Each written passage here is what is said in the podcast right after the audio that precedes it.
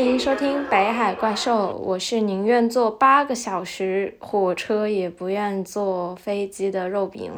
Hello，大家好，我是在今天早上刚新鲜又第 N 加一次误了高铁的花生酱。啊，大家应该已经猜到我们今天要聊啥了，就是要聊坐火车这件事儿。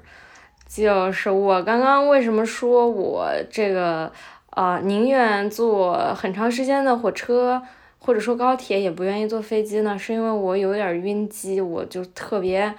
就是飞机上升下降，它不是那个气流气流压强会变化特别大嘛，然后耳朵就非常受不了。然后而且就是一有那个有那个什么气流的时候，那个飞机就摇晃啊，然后我就感觉自己就是感觉要吐，所以我就特别晕机，我就特别讨厌坐飞机。所以就是其实现在中国的这个高铁技术啊蓬勃发展，坐高铁我觉得还是很平稳、很舒服的，嗯，然后所以说我一般从我家坐到北京，或者是北京坐到我家的话，嗯，大概是。呃，八个小时左右，我都会呃花一天的时间去做这样子，嗯，然后花生酱，要不讲讲你今天早上又误车的经历？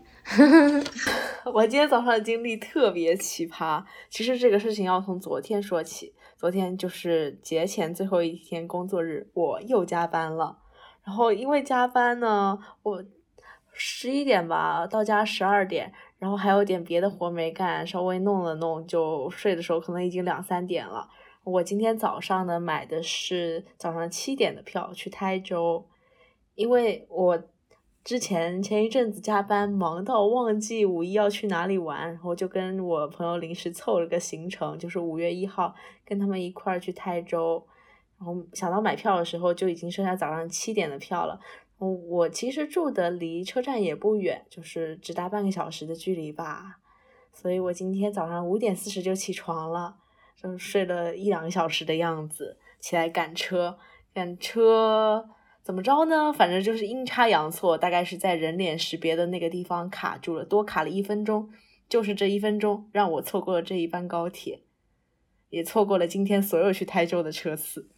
嗯，那后来你是怎么去的呀？我 选择了大巴，那你大巴坐了多久啊？就是在买那个车票的时候显示的是六到七个小时，但是我实际上坐了，我感觉有个八九个小时吧，就是体会了一把小长假的高速，真的是格外的堵，就是那种你明明一直在前进，前进了一个小时，车程还是剩下三个小时，好像在这大巴上时间就过得特别的慢，时间静止了。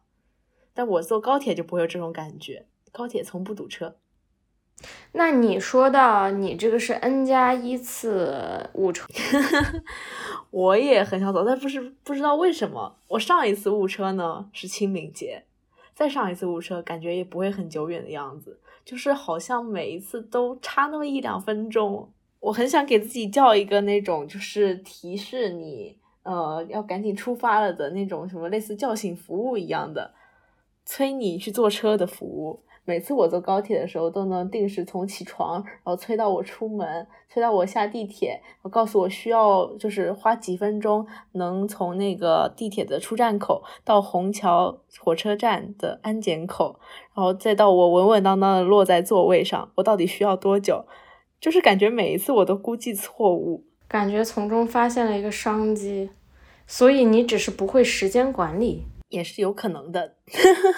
我今天就是大概计算了一下，我从那个地铁站出来，然后到跑进跑到那个安检口，我觉得大概是五分钟吧。就是如果那个就是你知道，如果你坐过那个在虹桥火车站的车的话，就是出了地铁站以后要爬一个漫长的三层的扶梯，一层一层的上楼，然后人多的时候就更慢。主要是虹上海的虹桥地铁站特别大。啊，不是呸！上海的虹桥火车站特别大，我觉得，因为它和那个机场啊是连在一起的，然后它整个规模吧就特别大，然后它的指示呢也特别不清楚，所以说，要不是你坐高铁经常坐很有经验的话，你是很难去就是找到那个正确的方向的。像打车的话，它一般都会刚好打到出发层，但是坐地铁的话，它一般都是呃到达层，对吧？嗯，对对对，就是你不得不爬那个扶梯。不过今天就是我分享了一下我误车的经历以后，就是在极客上，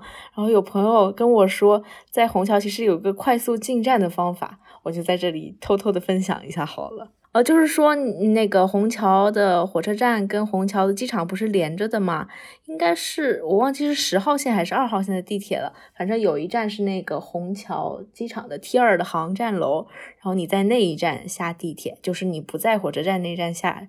你从 T 二那站下地铁，那么有个直梯上到三楼。我们出地铁往右后方火车站的方向，然后走五分钟就能直达候车大厅，而且那个还可以减少排队安检的时间。然后我今天不是误车了嘛，我就在那个高铁站就是呃徘徊了一会儿，途中还去了一趟，我真的去了一趟那个 T 二的机场，从那个方向走回来就是亲测有效。呃，一路走过来的话，人很少，很空旷，而且那个安检口也比就是真正就是那个进站的那一侧的安检口人少了好多，基本上都没有人在就是在守着，感觉学到了一个小技巧。对，但我觉得还是需要时间充裕的时候再去尝试，因为我今天是已经在误车的情况下，我在高铁站那边游走的时候就试了一下。就说到坐火车这件事儿，你你坐过什么类型的火车呀？我应该坐的最多的还是动车和高铁。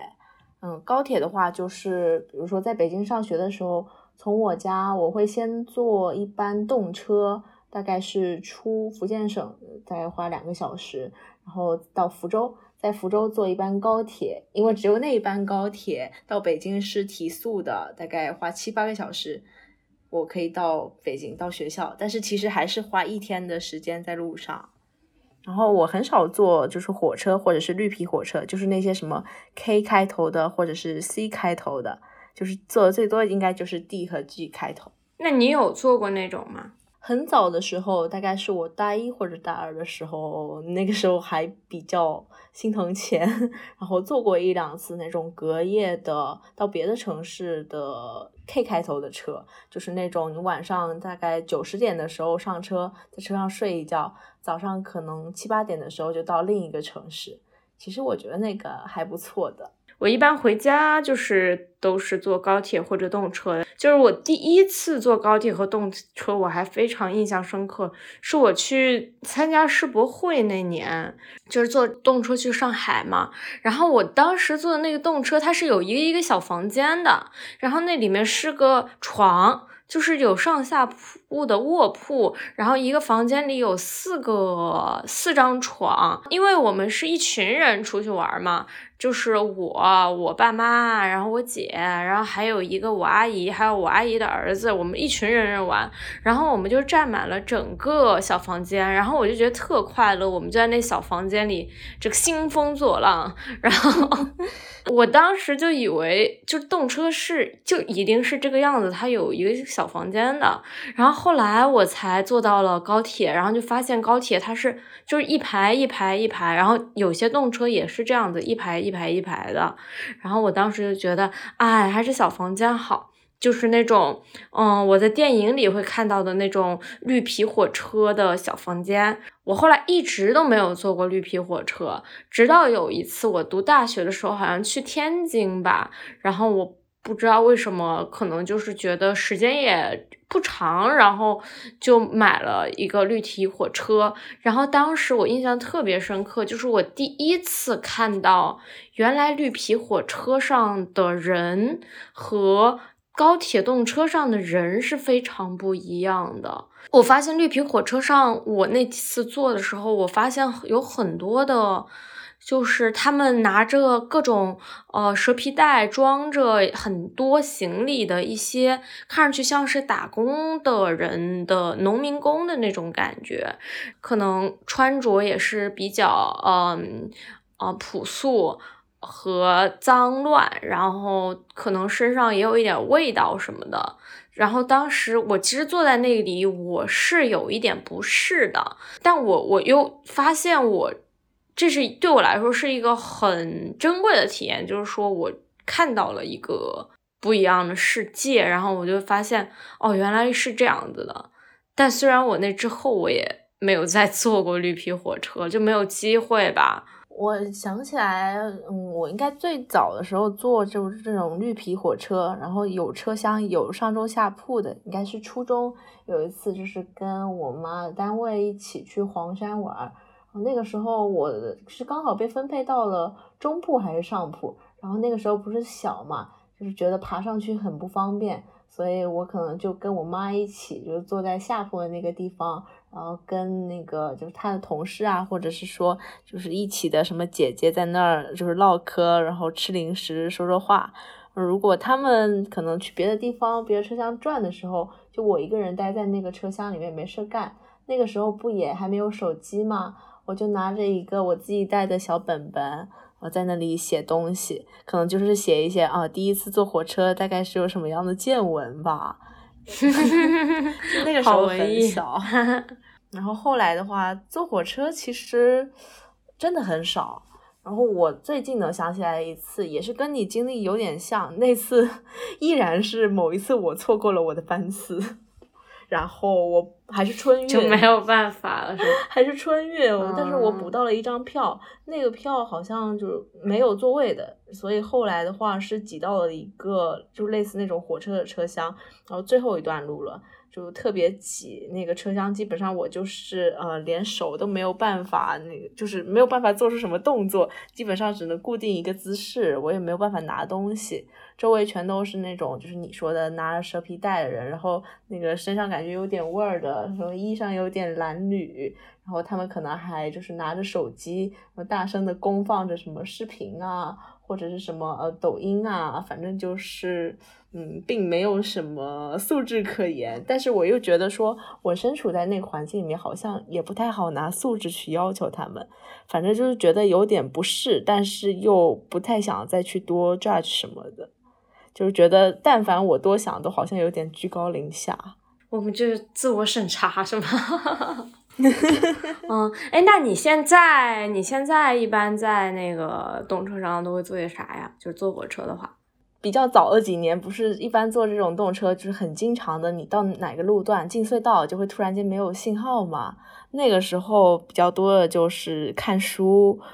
然后我一般每次坐车，就是到现在也是一般会带一本什么小说啊，或者是随笔啊，就是带在路上看，也有可能是就。是在手机里面先下点什么歌啊，就是想听的专辑，或者是说想听的播客什么的，就提前下好，就防着那些没有信号的路段。然后有如果有就是同行的人的话，可能也会跟朋友说说话什么的。我记得去年有一次，就是我跟朋友去武夷山玩，他其实是工作日请假出来的，然后他们公司要开会。我当时就陪着他在那个就是断断续续的高铁信号里面，然后听他们那个 Zoom 开会。我也经常在高铁上工作，就是网络非常不稳定，非常不稳。就是开会的时候，我就会说：“哎呀，我不稳定，网络不稳定，我就先先挂了，然后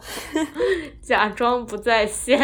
”那万一你被 Q 到呢？这个不能被老板听的。我之前还在动车上上过网课。然后就是，就说自己网不好呀，就是诚实的说。但是我跟你差不多吧，就是也是。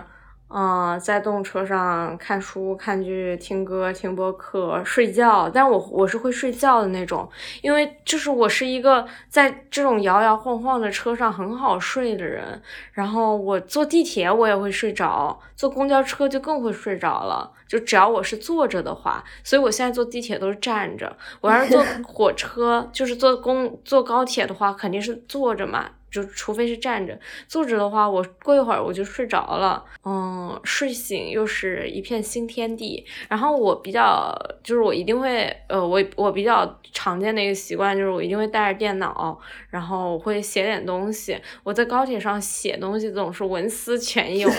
就 是写，哎呀，我又踏上了一段新的旅程，无论这个旅程是回家。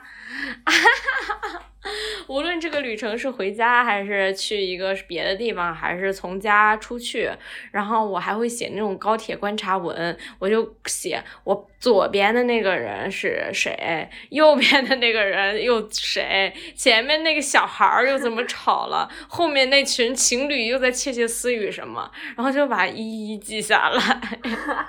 一一记下来，信息量有点大。但是我觉得高铁是一个挺适合就是进行这种速记或者是写作训练的场所。就比如说，你就盯着前面那个人，盯他十分钟，然后在这十分钟里面，你能写他多少，写他多少，就是一直观察着他，只要不被发现，我觉得还蛮有意思的。这里 Q 一本书，叫做《斯坦布尔列车》，一个著名的作家格雷厄姆·格林。对，对，Greenham Green，对我觉得他的英文名也比较好读，就是的一个成名作吧，他就是写了这个名。名噪一时的东方快车上的一群乘客，然后展现了上世纪三十年代欧洲的这个社会现状。就是在这个东方快车上有犹太商人啦、政治流流亡者啦、歌舞演员啦、记者啦、书作家啦，就是不同身份、不同性格，也怀着不同目的的乘客，然后相遇，然后发生了一些什么样的事情。然后，当然，他这个小说还是就是放在一个。大的那个二十二十年代啊，呸，二十世纪三十年代的这个欧洲，就是战争时期，就是政治不稳定的一个动乱的社会的底下嘛，所以还是就挺有趣的。我就发现，其实高铁是一个能够展现一个社会和一个呃时代会非常混杂的精神面貌的一个一个地方。对，比如说我们在春运的高铁上，我们就会看到来自于。呃，这个五湖四海，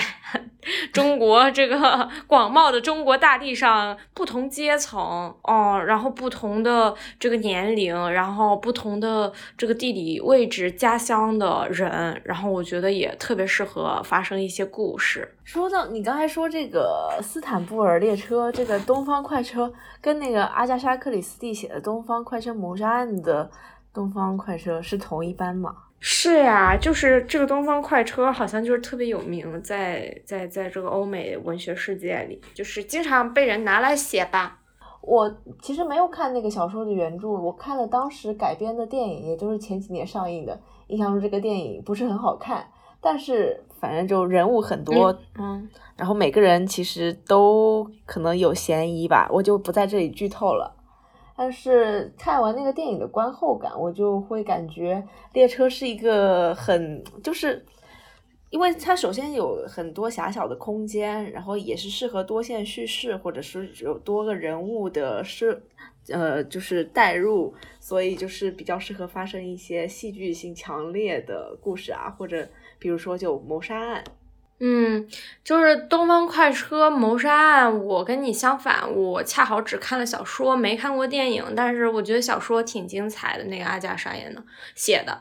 对。然后我就会发现，我能够想起来发生在就跟列车或者说火车或者是高铁有关的一些，就是影视剧或者文学作品，它总是。总是好像跟那个什么凶杀呀、谋杀呀这些有关的，比如说《东方列车谋杀案》，对吧？然后还有前几年比较火的一个韩国电影《釜山行》，我就感觉脑海里面会浮现出很多这种，有可能是哪个车厢突然间有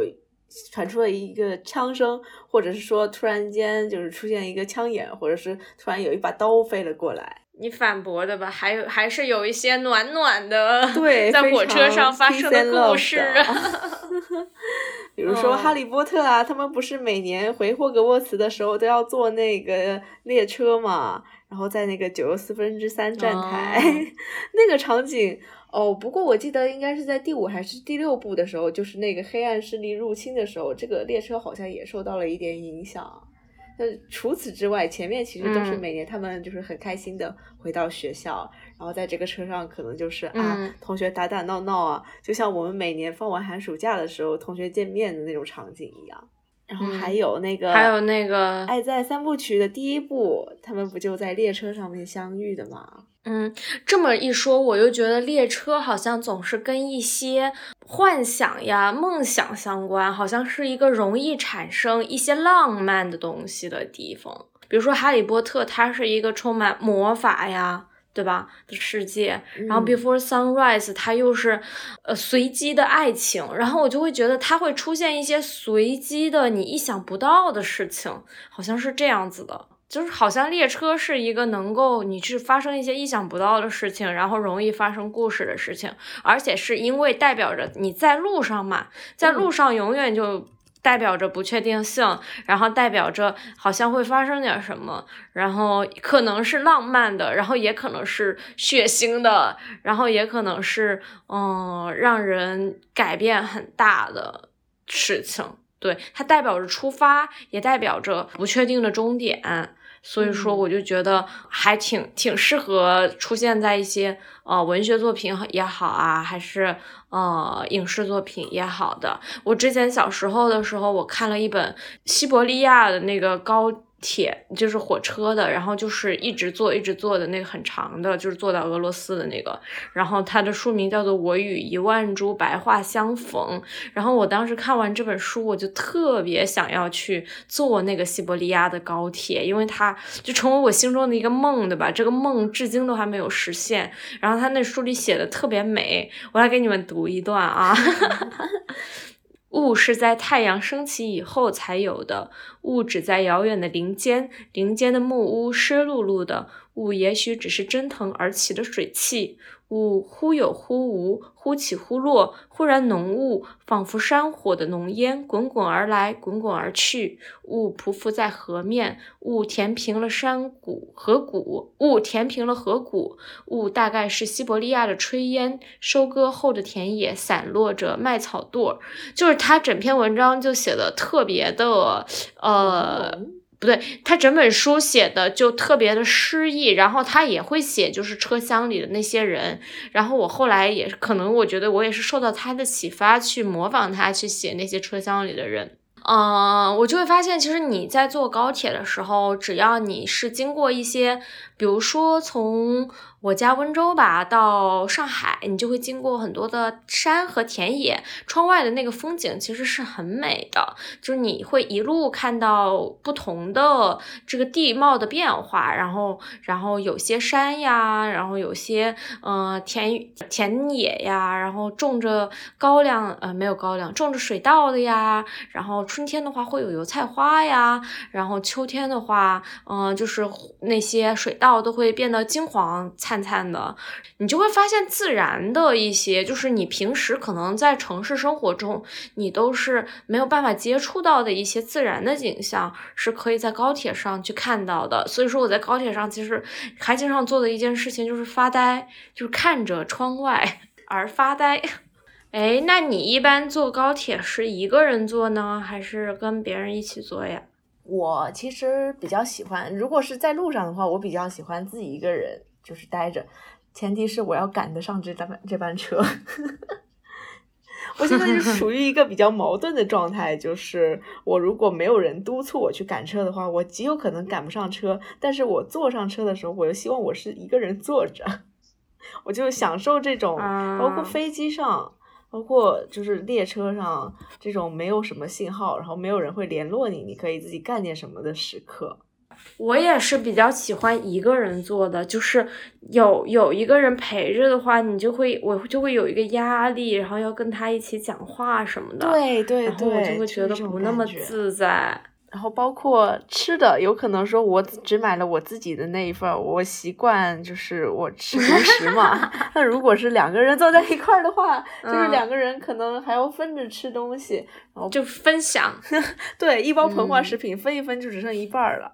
对，说到吃 的那个，你一般坐高铁的时候喜欢吃什么？高铁或者动车？我喜欢吃零食。膨化食品吗？还是什么肉干？还是鸭脖？啊，我不喜欢吃这种会把手弄脏的，就是我不喜欢吃这种肉类，就是我是一个不喜欢吃肉的人，所以我肯定不会 吃。可是你叫肉饼啊？那你喜欢吃饼吗？我也不会吃饼，但是我我挺喜欢吃。我我我我我我其实，在高铁上吃的就是我自己平时喜欢吃的，面包或者是膨化食品。然后如果在高铁上，我会尽量，我从来不在高铁上买饭吃。然后也不吃方便面，我会尽量不在高铁上买东西，但除除非真的那天，比如说赶火车，我就没有买东西的话，没有买吃的话，我可能会就是买一点什么水果呀。呃，零食呀，然后或者是呃饮料之类的，嗯，然后我之前买过那种高铁上那种爆米花，十块钱一包，然后他会帮你抱起来，热乎乎的，然后那一特别大一包，然后就是可以吃特别久，而且那个香味啊贼香了，然后就是香死一车人。我一不会一般都是自己坐高铁嘛，那我可能就是买一人份的东西，比如说。不是一般火车站会有肯德基嘛？那可能就是买一个肯德基的汉堡。然后如果是有便利店的话，就买便利店的饭团或者是三明治带上车吃。我一般都会提前准备好的，要么就是前一天晚上买了什么，然后准备在第二天的车程上面吃；要么就是出门前就到了那个高铁的便利店里面买点吃的备好。然后我比较常选择的种类的话。嗯，其实也是不想弄脏手的东西，所以膨化食品就被我排除了。面包的话，我前几年可能还会那种，就是从北京回家，就上学的时候从北京回家，我会在五道口的原麦山丘买一个大的面包，然后它切好，然后我第二天就是在车上全程就是靠那个面包过活，可能还会买点水，或者是买点就是汽水什么的。但是我也不太吃方便面。主要原因就是方便面，你需要走到另外一个车厢去，就是要走动嘛，然后还拿那个热水，很怕烫到别人。这个方便面还会很香，就是香味有可能会影响别人。我不喜欢吃那种会影响别人的东西。说起来，我之前那个，呃，我有跟朋友一起做，然后他带了一整个就是肉蟹堡打包上来，然后吃，当时我就觉得很震惊。我如果去别的地方玩的话，我可能会在走之前就是临时买点东西，或者是说直接饿了么叫一点什么当地土特产，然后带上高铁。我记得我上个月在杭州的时候，就突然间很馋那个什么衢州鸭头，还有什么衢州烤饼，然后我就在去赶那个高铁之前，就叫了一单饿了么，然后把这些东西就一块打包上了高铁。我还带了一杯咖啡，就从杭州一路喝回家。就感觉说这个旅途好像还在延续，就就算你到了上海，因为我每一次坐高铁，我不管从哪里，我从家或者是说我出去玩，回到上海的时候，我就觉得啊，我怎么又回来了？就是那种啊，第二天好像又要上班了，又回到了这个城市的巨大的结界里面，我就很不开心，然后需要一些就是那个呃旅行的目的地带回来的东西，然后让我觉得说我的旅途好像还在延续，我还没有回到现实中。那你有有有有吃过高铁上的饭吗？就是那个又贵又难吃的饭？Never。嗯，高铁上的饭的底价是不是三十五块钱啊？还是比这更贵？不是，是十五块钱啊！但是是十五块钱，但是那个他永远都会跟你说十五块钱的卖完了，然后他就会就是只卖给你那个贵的三十五、四十五的。而且我还在想，真的会有人吃吗？因为感觉大家都是会带东西，或者是说带泡面。如果有这种廉价的替代品可能也会有吧吃饭呢？就高铁上的饭。我说实话，我觉得这几年就是高铁上的饭卖的越来越差劲了。我觉得吃的人越来越少了。像我爸妈那种，我以前跟他们做的时候，他们也会就是想要吃饭嘛，就是老人家，哎，呸，老人家 就是大人他们。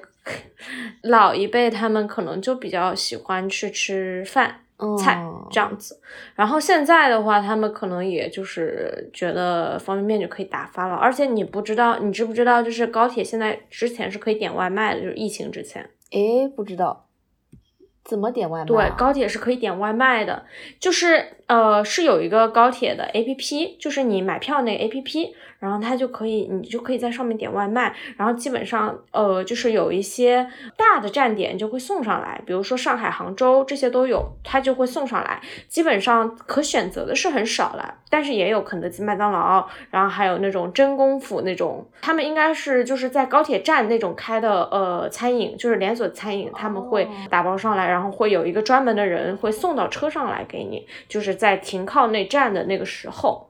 你就可以拿到。刚才说到这个外卖的时候，我还一度幻想了一下，如果我坐一班就是会途经长沙的高铁，我是不是可以点茶颜悦色？就不用自己排队去买了，看来是不可以的。就是高铁站上不是有那种小姐姐，总是会捧着一个高铁模型，然后就过来说什么有高铁模模型有没有想要的呀？然后我当时我每次看到他的时候，我就觉得很震惊，我就觉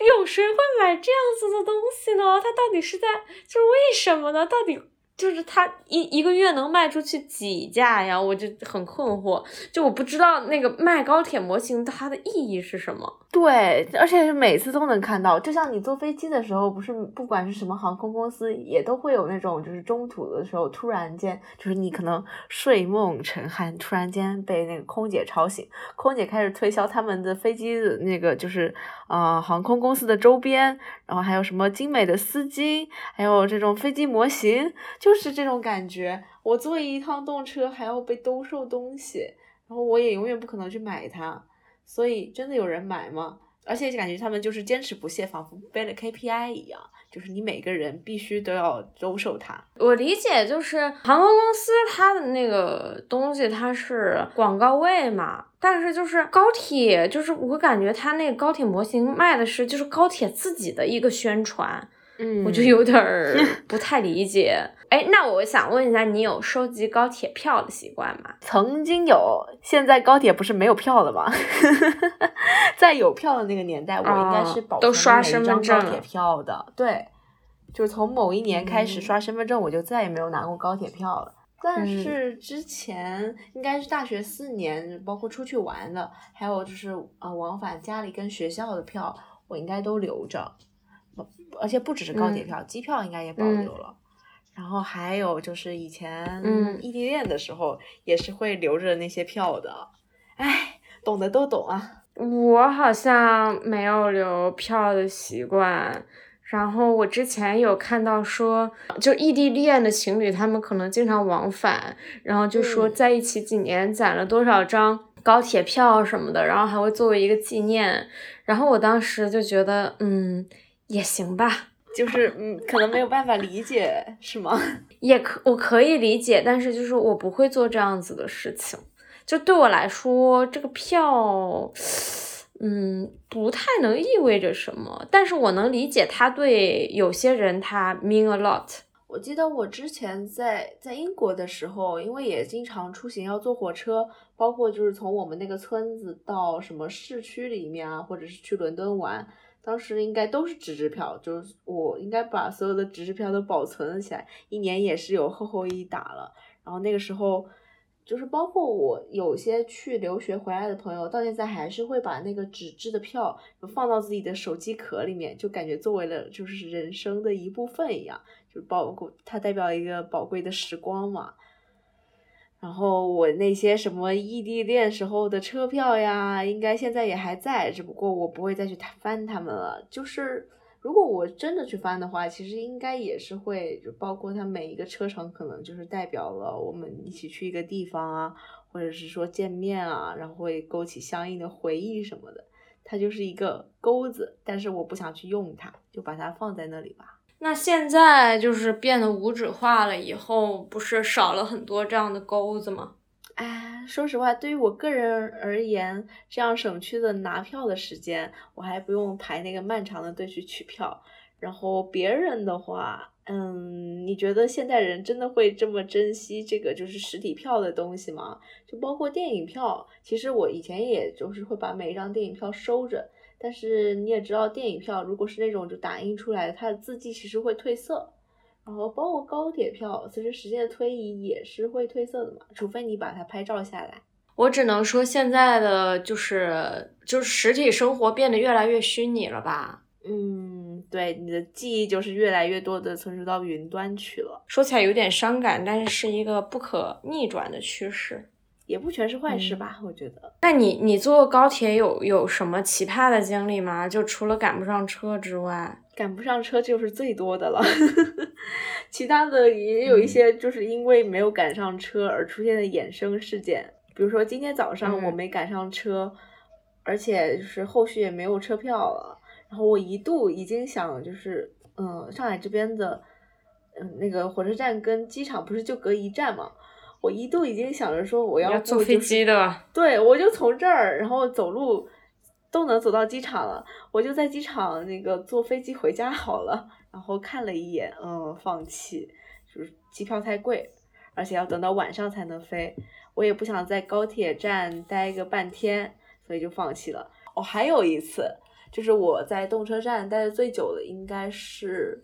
一六年吧，就是那一年的时候，我从。学校就刚好玩了一圈要回家，然后碰上了超大台风。那一年就是台风把我们那边什么就是漳州啊、厦门啊什么圈的树，就是连根拔起了大半，然后包括什么厦门大学的树也是有大半都被就是毁掉了。那次灾害特别严重，然后那次我刚好不是要回家嘛，就是在飞机延误。延误取消取消的情况下，是我没有办法直接回家，然后就到了福州，在福州的动车站，因为那一天也是台风过境，然后基本上那个市内的交通都瘫痪了，所以我大概在那个动车站待了有半天的时间，就是眼巴巴的望着那个满车站的人，大家都走不了，然后望着那些所有的车次都取消掉了，因为那个交通根本就没有办法行进，好惨。真的很惨，最后呢是搭了一辆黑车，然后直接从福州开回漳州，开了可能有半天的时间吧。那次其实还挺惊险的。我就是小时候有一次，就是跟我的同学一起坐高铁的时候，然后他泡泡面，然后把泡面的汤一百度的汤洒在了我的大腿上啊。对，然后当时就就烫伤了，马上就好疼呀，叫来了乘务员，然后叫来了乘务员，然后乘务员那个姐姐，因为那时候我还小啊，我才初中，然后乘务员姐姐就把我拉到了厕所，还穿着裤子嘛，嗯，然后呢就没办法，只好把裤腿给卷上去，然后呢给大腿敷了一点药，然后后来大腿就那一层皮都烂掉，都肉都出来了。说的有点血腥啊，后来就是留下了一个痕迹吧。现在已经十几年过去了，好像已经那个痕迹已经不见了。但这件事情我倒还记得，所以我就觉得可能是因为那个原因，我再也不想在 高铁上吃方便面了，太危险了。哦，方便面 PTSD。所以就是。请大家就最后可以提醒大家，坐高铁的时候，就是我们生活在城市里要回家的时候，总是要坐嘛。坐高铁的时候一定要保证安全，然后也要保证自己财物啊、财财产呀、这个钱包呀，然后身份证件呀，就是一定要带好。对。嗯，手机呀，现在最重要就是手机了，一定要保管好。坐去高铁的时候，一定要带上这个身份证。我之前就没带身份证，有一次就是其实，但是现在高铁比较方便的是，就是它可以你直接在站里办一个临时身份证。但是呢，就是你要是赶车的话，你又去办那临时身份证，那你就呃很有可能又赶不上了。我比较想补充的是两个，就是血泪教训。一个是大家的身份证要及时更新照片，不要像我一样，就是从大一到现在长得已经天差地别了。然后我没有更新我的身份证照片，所以我每一次人脸识别都通过不了，浪费了很多时间。今天就是因为这个原因错失了我的高铁。所以大家 如果长相上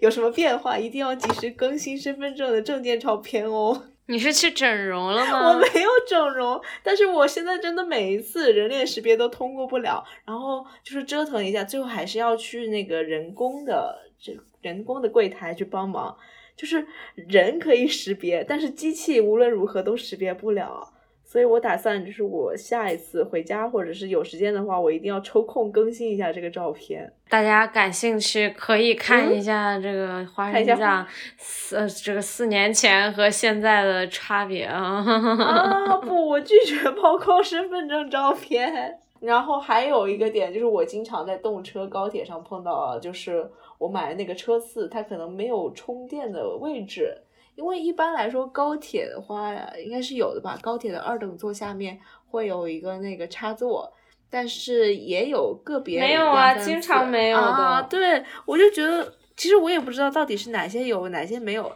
反正就有那么两三次，我满心期待的，觉得说我上了车应该可以给我的手机充个电了吧，然后发现没有充电的地方，就非常绝望。所以一定要带充电宝。对，带充电宝。哦，我还有一个想补充的，来吧。我以前坐高铁就是坐错过，上了错的车。怎么进站的呀？是同一个站，同一个站，然后就是它有两辆车，可能一个在左手边，一个在右手边。然后比如说我应该要坐左手边，然后我我可能就坐右手边，然后就去向了就是不知道就是什么地方，然后我就只好下车。我就跟那个乘务员说嘛，然后他就会给你安排说你在下一站下，我已经联络好了，你就搭另外一个车，就是你要找到一个就是能够通往你目的地的，就坐一个新车，他还是能保证你坐到你的目的地，但是就是时间会晚嘛，嗯，所以大家坐车一定要看好车次，不要上错车了，像我一样。就是你坐错了高铁，其实也像就是坐错地铁坐反方向一样，其实是可以坐回来的，对吗？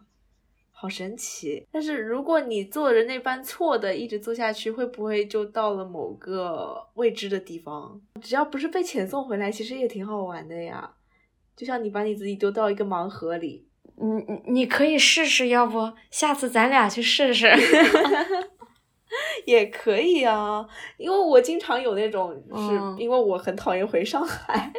所以我经常会有那种，就是我坐着回上海的班次到了虹桥站，然后有一种就是想要想要奔向对面的那班车，然后坐到不知道什么地方的一个幻想，但是从来没有实现过，就是了。好的呀，那今天我们就先聊到这里吧，拜拜，拜拜。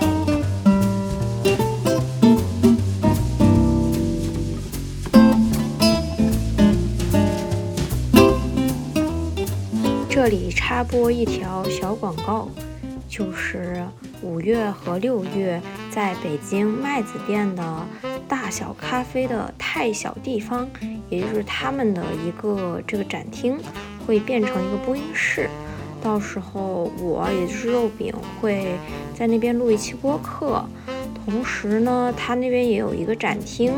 然后呢。会展出一些，就是每个主播他去在那边寄送的一些展品，到时候也会有北海怪兽的一面这个神秘展品，代表了我和花生酱的一个